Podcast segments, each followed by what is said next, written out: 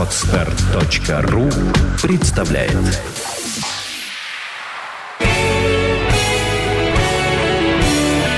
Свадебный джем. Свежий микс идей, советов и историй о самом новом и интересном в мире свадеб. Всем привет! С вами «Свадебный джем» и его ведущая Юлия Синянская.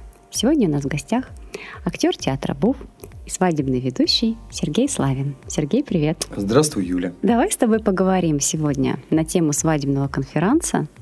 И мы тебя пригласили как достаточно опытного ведущего и большого профессионала в этой области. И хотелось бы, чтобы ты поделился с нашими слушателями своим опытом и своим взглядом на некоторые вещи в плане свадебных программ. У тебя очень большой опыт работы ну, в, на свадьбах, да, около 15 лет. Ты вот радуешь э, своим э, конференцам, да, и своим ведением э, наших э, именно свадебных гостей Петербурга.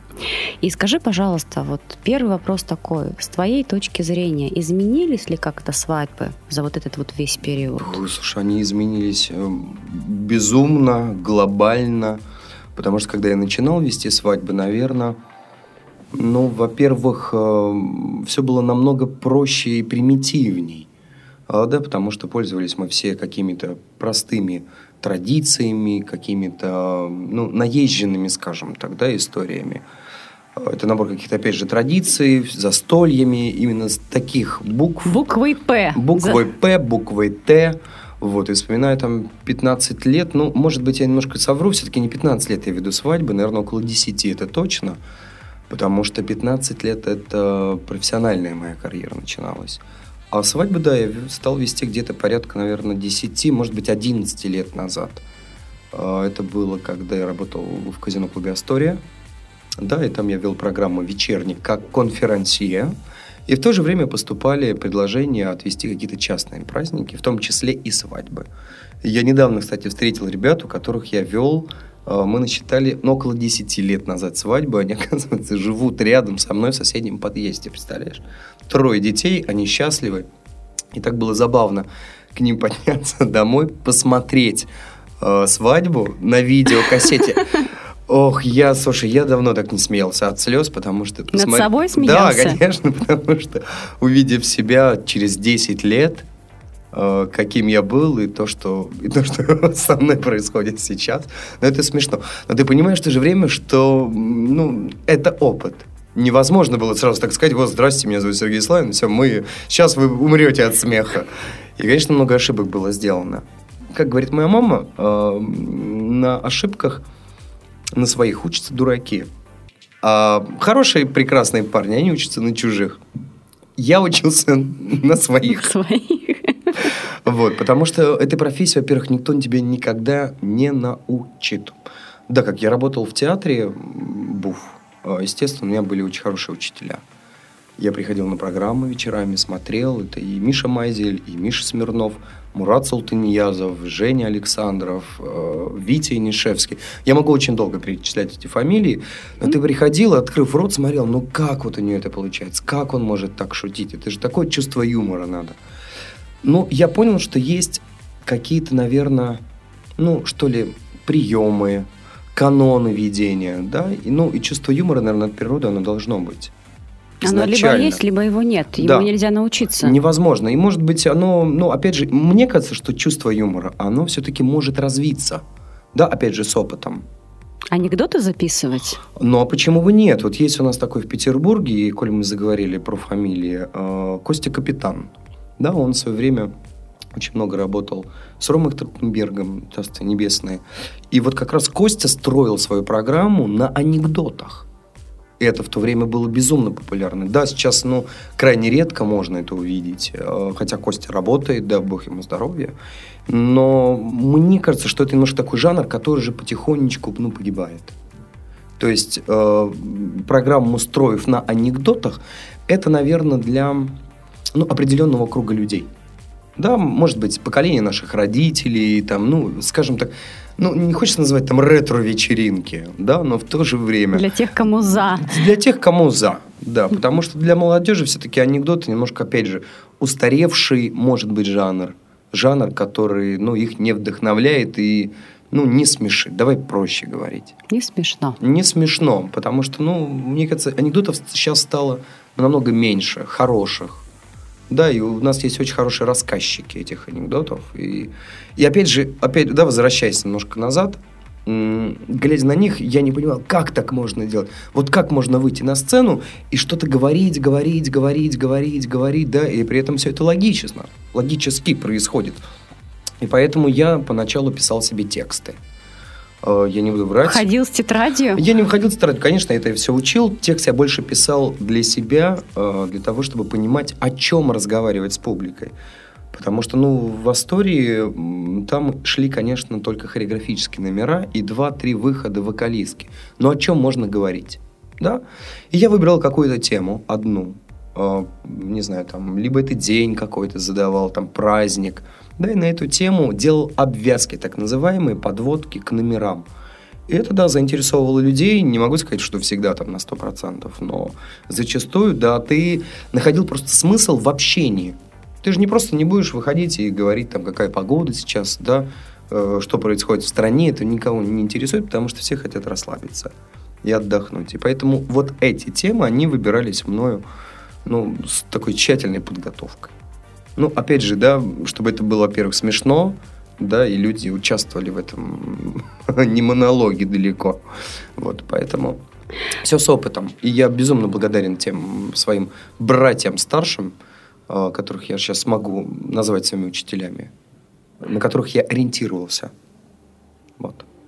Круто. Скажи, пожалуйста, с твоей точки зрения, что отличает просто ведущего, успешного ведущего? Что нужно? Чтобы у тебя был успех именно как вот свадебного ведущего? Быть хорошим человеком по жизни. Вот это самое главное, на мой взгляд. А, понимаешь, успех же ведь тоже разный бывает.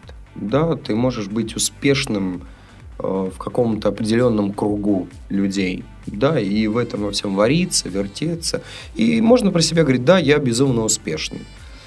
А, можно быть успешным, когда у тебя, например, там огромный объем работы, да, ну, не знаю, ты там берешь всем небольшой ценой, к примеру, да, и тебя заказывают, и у тебя очень много работы, и ты тоже можешь говорить, что да, я очень успешный человек. Здесь, на мой взгляд, все зависит от того, насколько ты сам для себя ставишь какую-то планку. Вот если ты, ставя ту или иную цель, ее достигаешь, ты, главное, сам про себя можешь сказать, блин, а я успешный человек, я вот этого добился, потому что, ну, никто перед тобой не ставит цели, только ты сам. Вот и все. И, на мой взгляд, успешный ведущий – это тот человек, который э, себе самому доказал, что я преодолел вот эту планку, вот эту, я добился этого, этого, этого. Вот и все. Тогда это успешный человек. А потом уже он приобретает любовь Э, всех остальных. Вот смотри, для артиста очень важно признание публики. Причем публика, она имеет ну, такое достаточно абстрактное лицо. То есть это толпа, да, от которой артист, он, в принципе, немножечко абстрагирован.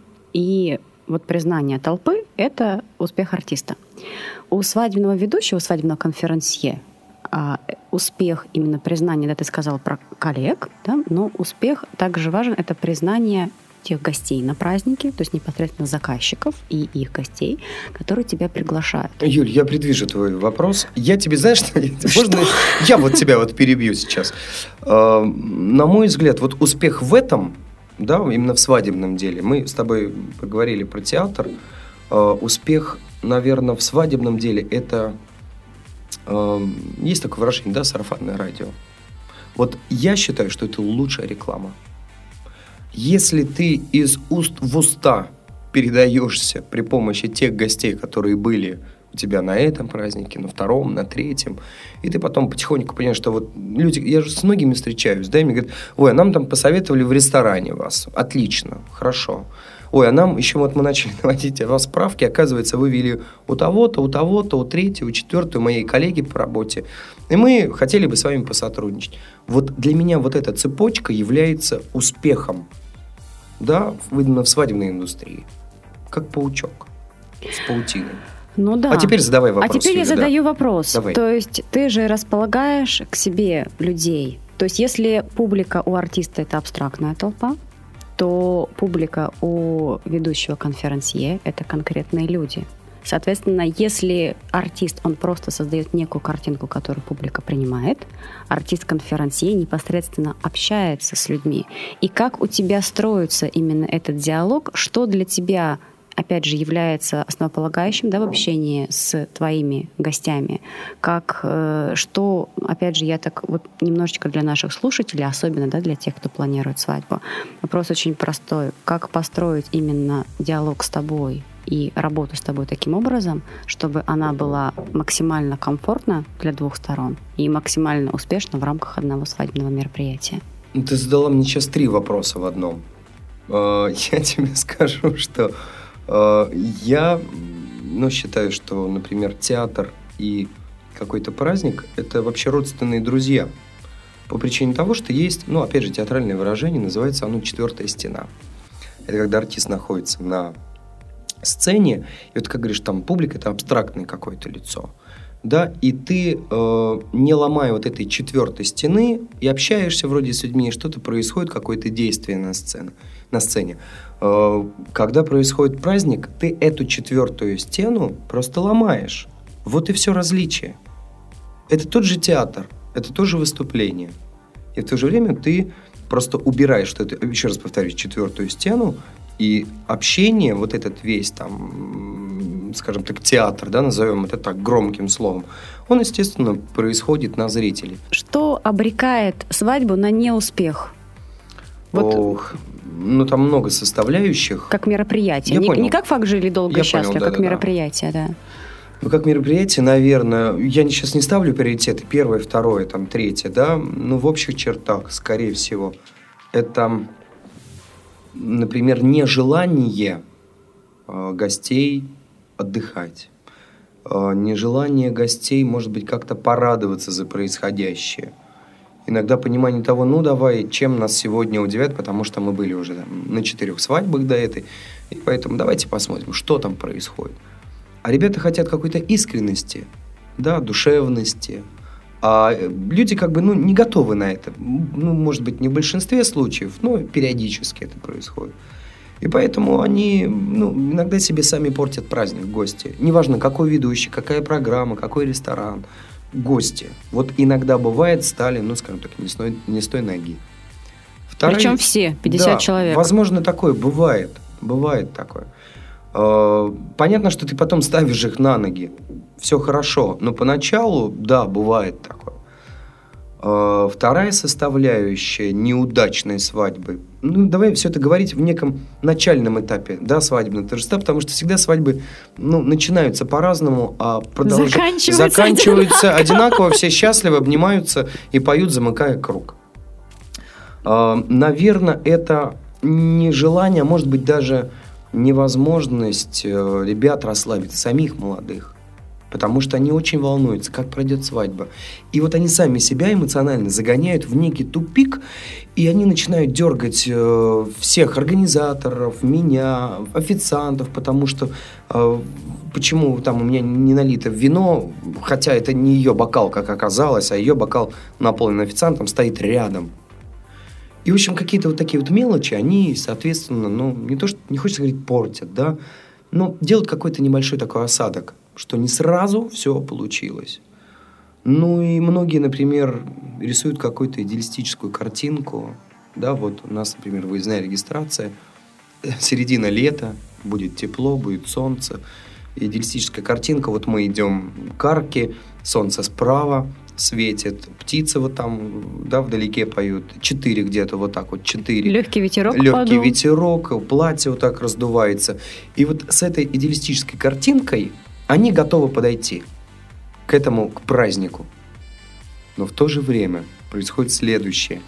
19 я сейчас не хочется цифры говорить, середина лета, да, она идет, идет дождь, как из ведра, ветер дует такой, что она кое-как придерживает свадебное платье, где-то жених с друзьями, сейчас, сейчас я пойду, подожди секунду, э, птицы все разлетелись с того дерева, и все понимаешь? И нет такой картинки, и она себя, опять же, там, или они себя, да, ну, зачастую, может быть, это удел женщины все-таки, девушки, да, немножко рисовать эту картину, а потом, если она не происходит, думаю, что-то не то. Поэтому я прям всех призываю расслабиться и всегда рассматривать два варианта данной ситуации. Бог с ним, с дождем. Может быть, знаешь, для этого в оправдании э, есть такая русская пословица, да, что дождь свадьбы – это к счастью. Что это, мне кажется, для тех невест, которые очень волнуются. Поэтому не надо расстраиваться. Самое главное – это не погода, да, а то, ради чего все собрались. Вот и все. Если они будут улыбаться, смеяться, обниматься, целоваться, в это время, время идет ливень, это наоборот будет еще круче. А я тебя знаю давно. Угу. И я во всем всегда в качестве вот именно свадебного конференции на тебя полагаюсь. Потому что наша совместная работа, она проверена уже определенным опытом. Естественно, когда пара приходит от меня к тебе, да, и ты видишь наше мероприятие RGM, здесь ситуация достаточно ясна. Я как организатор расслабляю так вот ребят и говорю, что все будет хорошо, вы можете положиться на этого человека.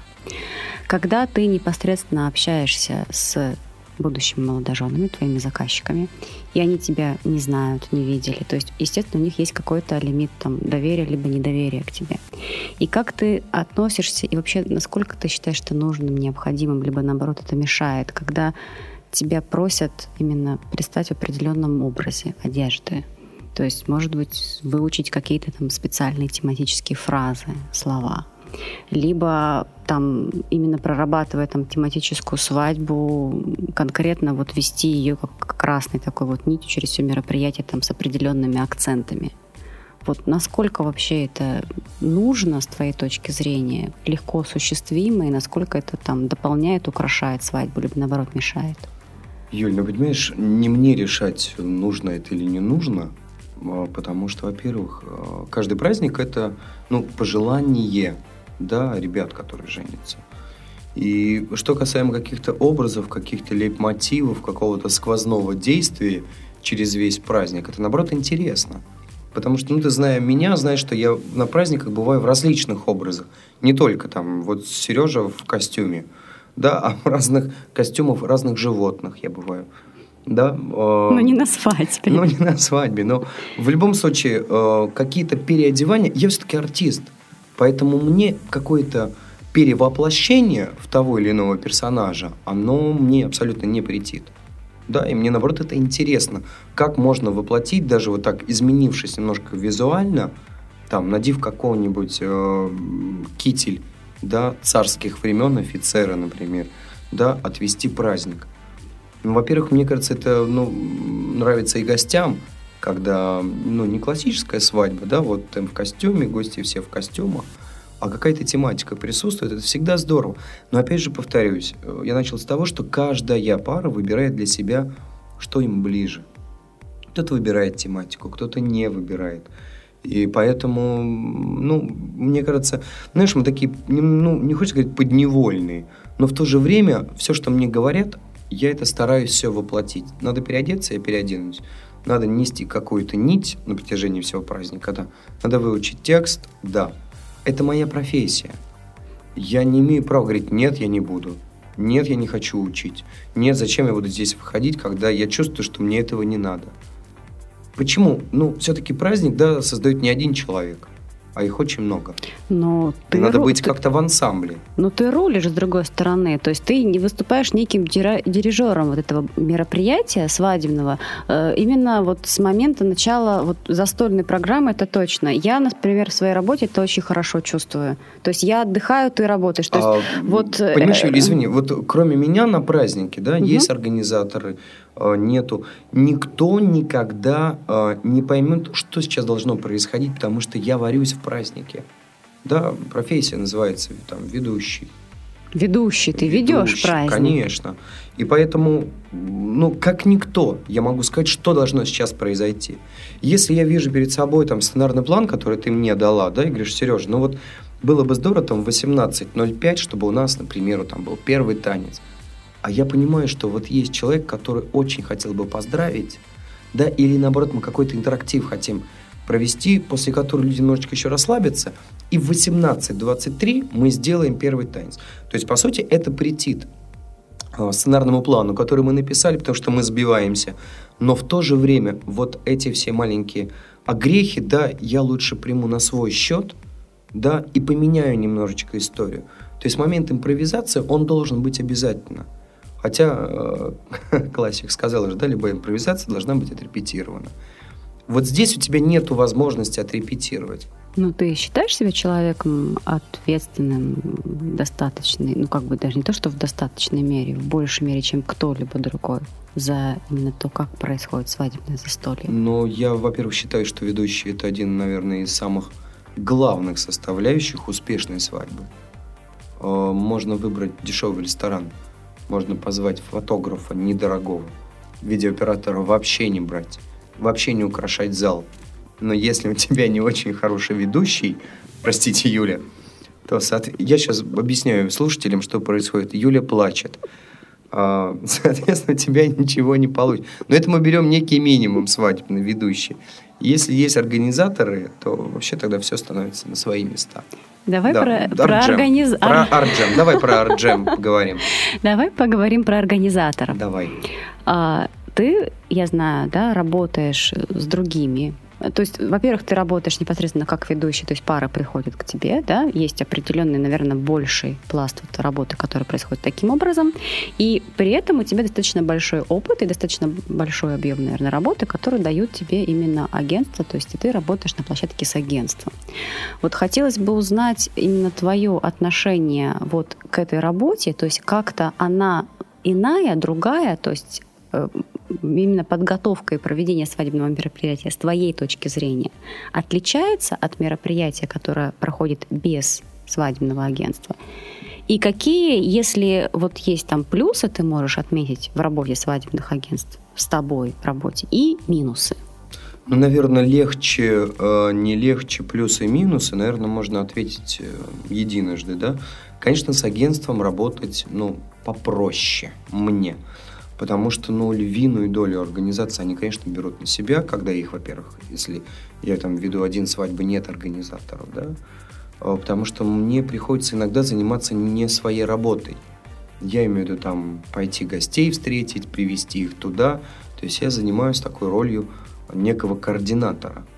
Хотя, в принципе, ну, мне не страшно это сделать. Мне не сложно дойти до автобуса и всех пригласить. Но, конечно, хочется все-таки сконцентрироваться на ведении, а не думать, если ребята, например, сами нашли там артистов, да, первым делом, когда приезжают артисты, они звонят мне, потому что я ведущий. А организаторов, да, при этом нету. А я в это время на сцене, мне не взять. Потом я прихожу, значит, они говорят, ой, а нам бы попить. Да, сейчас я решу вопрос. Ой, а нам понять бы, когда, когда мы выходим. А, ну, это я вам сейчас, ребята... То есть я занимаюсь работой организаторов. При этом их, ну, априори просто не было. И ребята даже не рассматривали. Они говорят, ну, зачем мы будем брать организаторов? У нас все безумно просто. Мы возьмем там пару-тройку артистов, ресторан мы уже сами заказали, трансфер мы сами заказали, все и ты понимаешь, что на тебя еще так обрушивается масса работы, за которую ты, ну, так неожиданно стал отвечать. Конечно, когда есть агентство, э, ну, я могу честно сказать, облегчается моя задача, и я концентрируюсь только на ведении праздника, а не на администрировании тех или иных вопросов. Что, в принципе, Юля, делает твоя команда, за что ему отдельное огромное спасибо Арджему. Вот. Спасибо. Я снова говорю сейчас для Реклам. слушателей. Пошла реклама, да? Для слушателей. Юля снова всплакнула сейчас.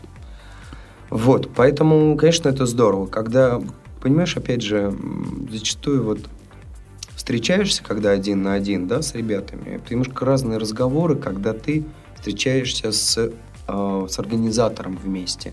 Потому что, во-первых, ну, на мой взгляд, задача организаторов – это разработка некой концепции – да, это помощь ребятам там в логистике. Перед... Ну, как говорят, есть там свадьба под ключ. Да, то есть все вопросы можно решить с организатором. Вот, и поэтому зачастую, вот, например, да, мы с тобой до эфира говорили про те агентства, с которыми я стараюсь не работать. Я честно скажу, вот прямо по радио о том, что агентства, с которыми я не работаю, им интересны только деньги. Сколько можно на мне заработать, и сколько я им, соответственно, готов отдать процентов за то, что они просто предложили ребят, а ребята не нашли мой телефон в интернете.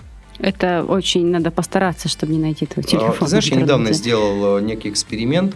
мне понадобилось 38 секунд, чтобы найти свой, свой телефон в интернете. 38 секунд. Из этих 38 секунд я только 25 набирал свое имя с фамилией, потому что медленно печатаю. Все.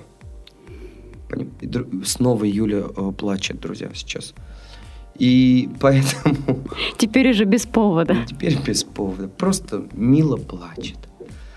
Вот, поэтому есть агентства, с которыми, ну, не хочу даже работать. Я, честно говоря, даже не назову их. Потому что... Потому их, что ну, ты с ними не работаешь. Я не работаю, да. И, понимаешь, ну, мне безумно обидно э, как-то, ну, ты понимаешь, что это люди не профессионалы своего дела, когда ну, звонят, говорят, Сергей, да, там агентство такое-то, такое-то. И даже не представляются, как их зовут, этих людей, которые мне звонят. Меня это сразу настораживает. Да, настораживает. Э, мне уже нет желания с ними просто общаться. И когда они говорят, вот а сколько вы стоите, столько, а сколько вы будете нам отдавать? Все. Свободен я на эту дату, не свободен. Я их просто игнорирую, эти агентства а их громадное количество сейчас. Слава богу, я работаю с теми, кто является там в топах.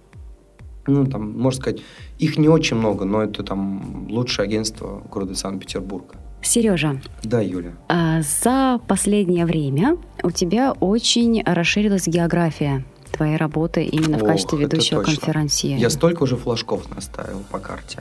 Да? Ты как Армстронг с флагом России. Ну да, единственное, у меня нет такого комбинезона, как у него. Э, я до Луны еще пока не долетел. Но у меня есть предложение. Юль, да, действительно, я очень много где бываю. И это, наверное, последние, ну, 2-3 года.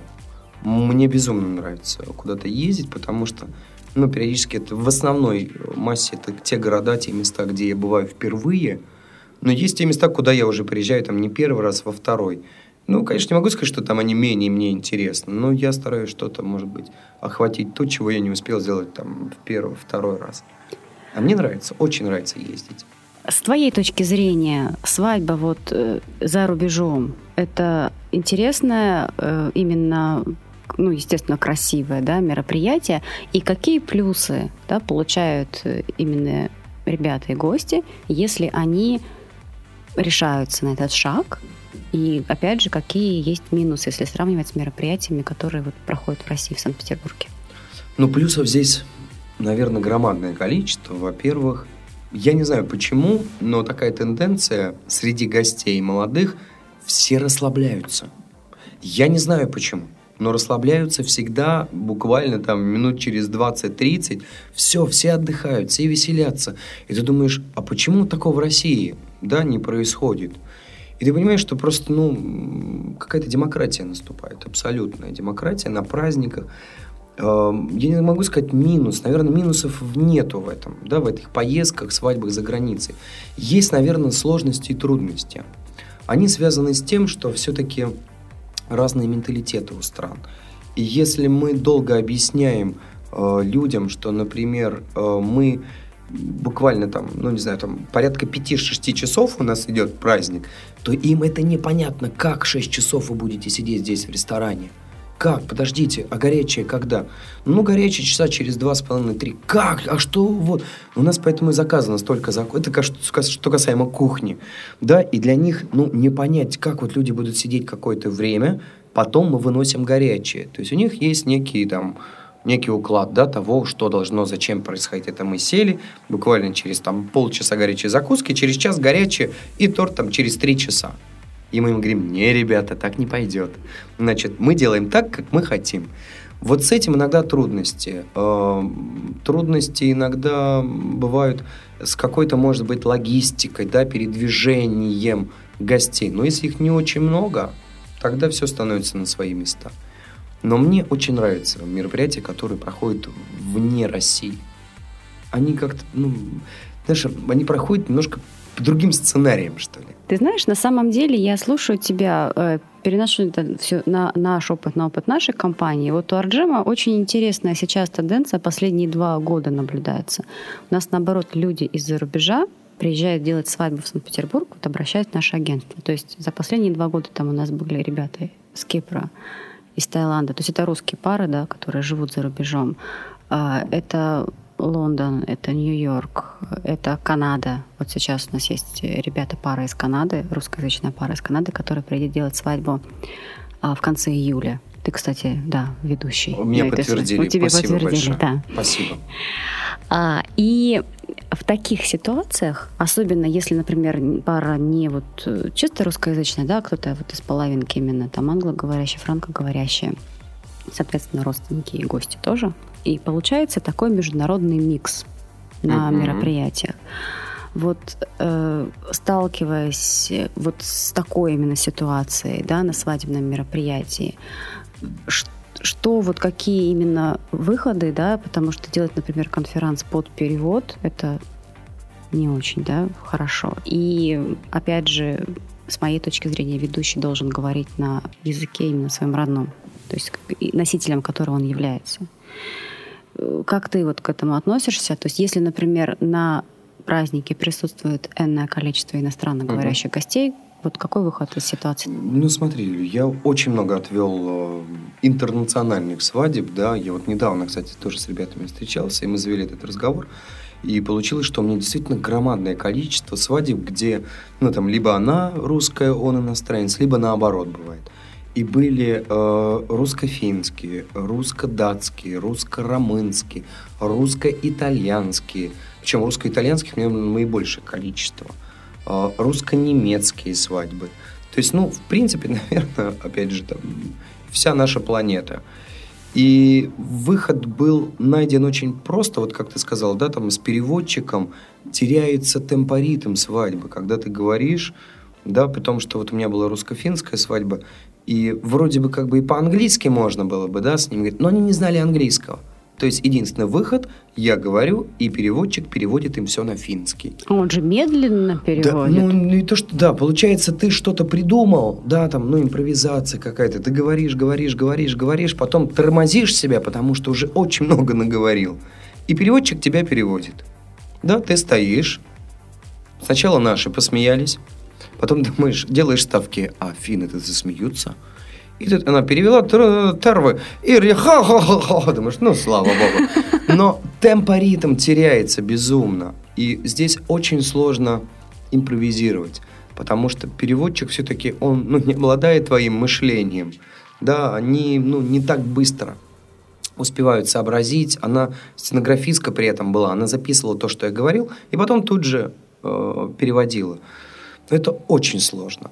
Самый, на мой взгляд, простой выход в данных ситуациях – это когда есть иностранные наши гости, которых э, необходимо посадить за стол, ну, желательно всех вместе. И рядом с ними посадить того носителя, либо их языка, либо, там, если они знают английский, да, английского, чтобы не мешая самому празднику, не мешая ведущему, люди, которые, ну, для них это может быть первая там русская свадьба, да, чтобы они понимали, в чем происходит вообще, в чем смысл, что происходит. И тогда не теряется вообще ничего. Ты даже этого не слышишь. Самый дорогой вариант, это, конечно, когда ребятам выдавались наушники, мы сажали специальную тетечку, которая слушала меня, э, переводила им сразу же... Ну, это такой симпозиум. Заседание ООН, да. Заседание ООН, да, но в то же время там это ну, безумных денег каких-то стоило, но в то же время все были безумно довольны. И все были в курсе происходящего.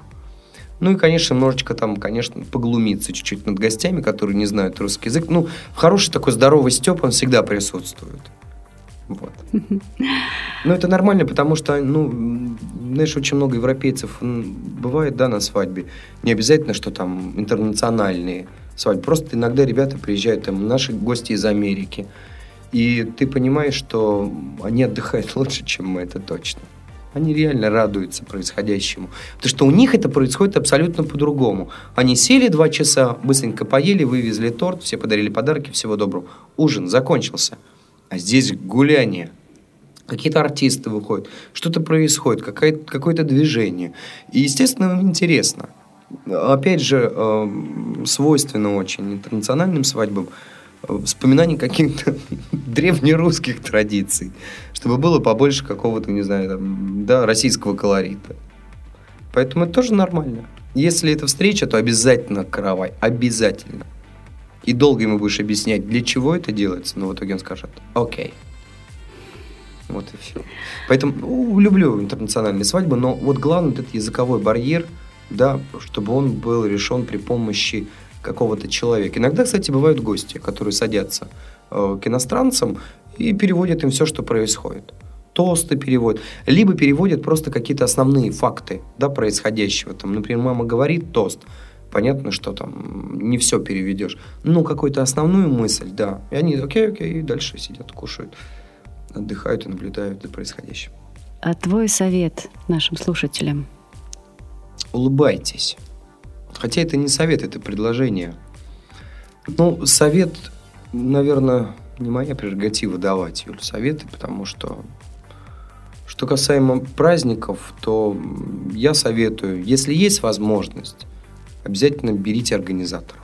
Обязательно. Это, во-первых, облегчит жизнь конкретно вам, дорогие слушатели.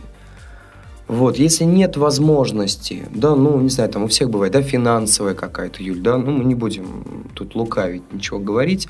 Конечно, в основном составляющая финансовая, ребят останавливает, да, брать организаторов то все можно решить реально с ведущим. Потому что ну, действительно человек, который, имея тот или иной опыт, обязательно подскажет. А, мне кажется, что все-таки, если нет организаторов, ведущий должен дать несколько вариантов ответов.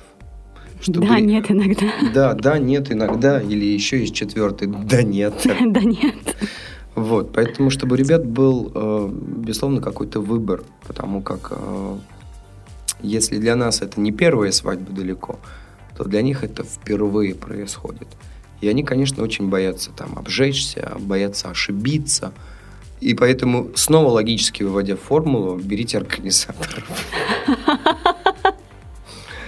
Вот, поэтому, знаешь, опять же, вернемся к разговору, который был чуть ранее, да, что касаемо организаторов, вообще агентств – я еще раз напомню, да, есть агентство, с которым я очень люблю работать. Это и Argem, и еще несколько агентств. Их не очень много.